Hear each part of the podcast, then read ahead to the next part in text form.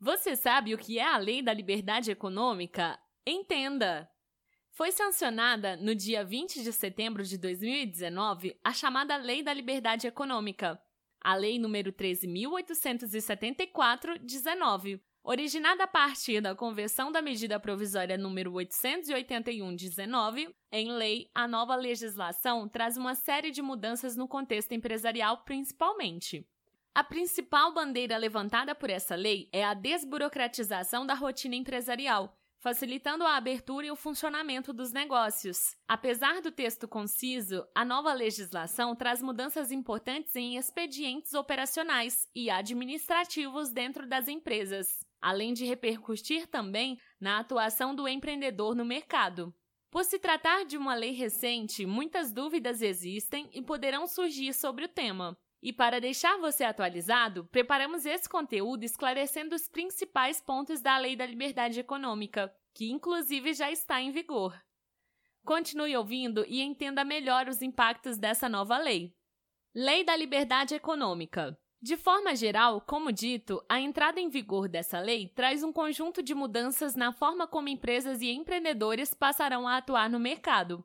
Inicialmente, a Lei nº 13.874-19 institui a Declaração de Direitos de Liberdade Econômica, cuja finalidade é estabelecer normas voltadas à proteção da livre iniciativa e do livre exercício de atividade econômica.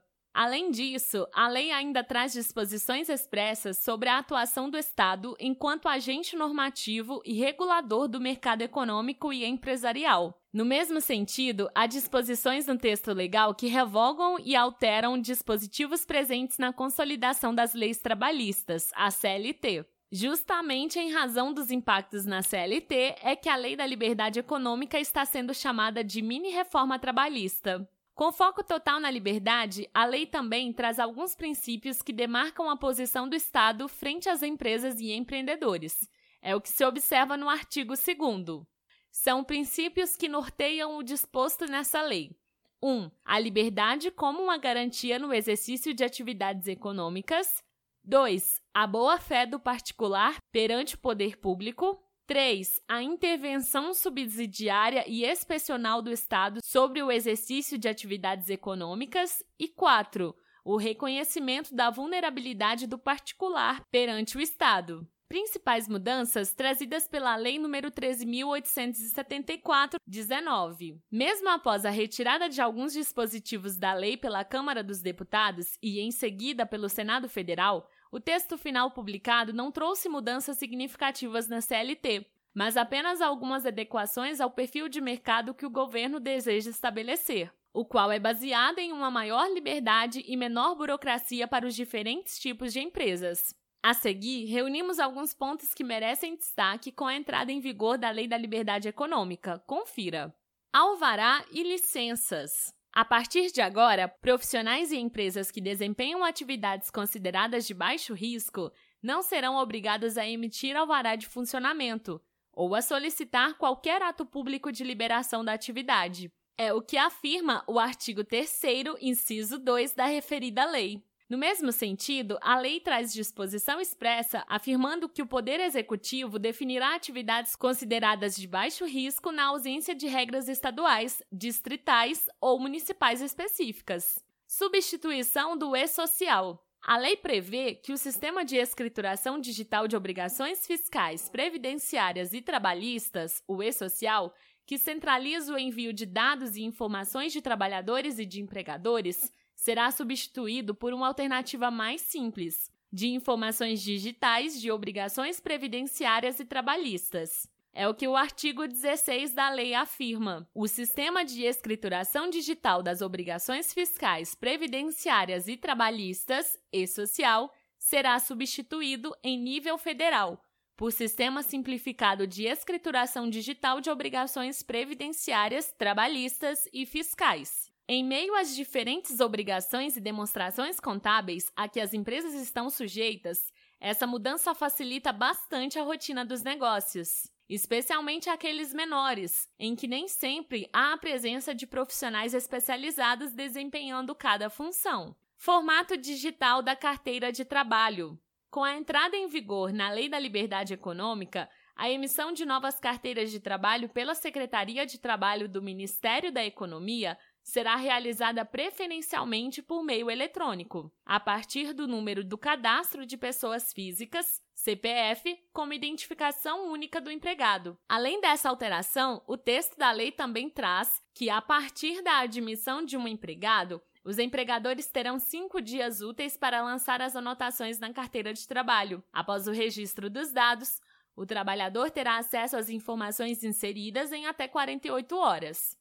Validade de documentos públicos digitais. A partir de agora, os documentos públicos em formato digital terão a mesma validade jurídica e probatória que o documento original, impresso.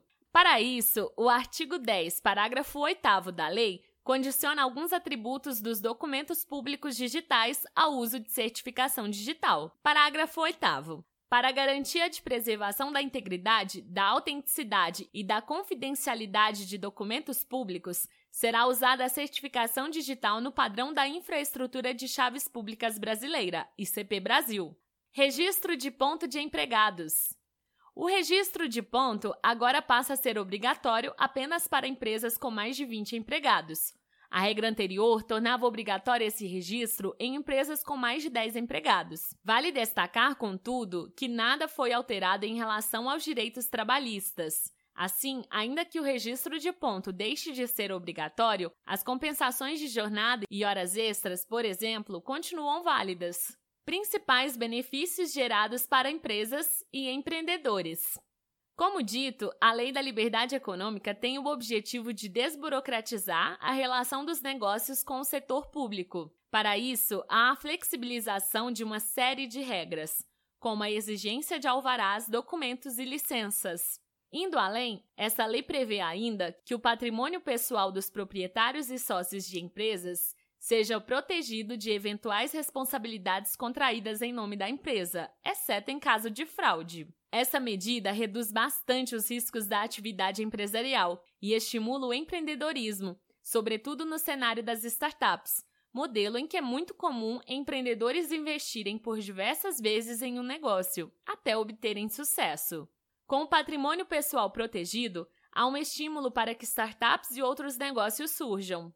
Vale destacar também que a Lei da Liberdade Econômica pode representar um grande estímulo à geração de novos postos de trabalho. Com a simplificação da abertura e funcionamento das empresas, há a estimativa que o setor empresarial expanda. De acordo com o Ministério da Economia, as novas regras vão trazer mais empregos para o país. Estima-se a criação de 3,7 milhões de vagas em um período de 10 anos muito disso em razão da redução dos custos, burocracia e interferências do Estado no setor econômico. Por fim, é importante deixar claro que, por se tratar de uma legislação recente, alterações em seu texto podem ocorrer com a edição de novas leis. Além disso, muitos dos dispositivos elencados no texto da Lei da Liberdade Econômica precisam ser regulamentados, ou seja, precisam de contornos mais específicos, seja por meio de decretos, seja por meio de outros atos normativos, o que está sendo realizado a partir de um cronograma estabelecido pelo Ministério da Economia. Então, gostou desse artigo? Tem interesse em seguir se informando mais sobre o universo empresarial e contábil? Siga a Solute nas redes sociais. Estamos no Facebook, Instagram, LinkedIn, Twitter e YouTube. O link para as redes sociais está no final do post.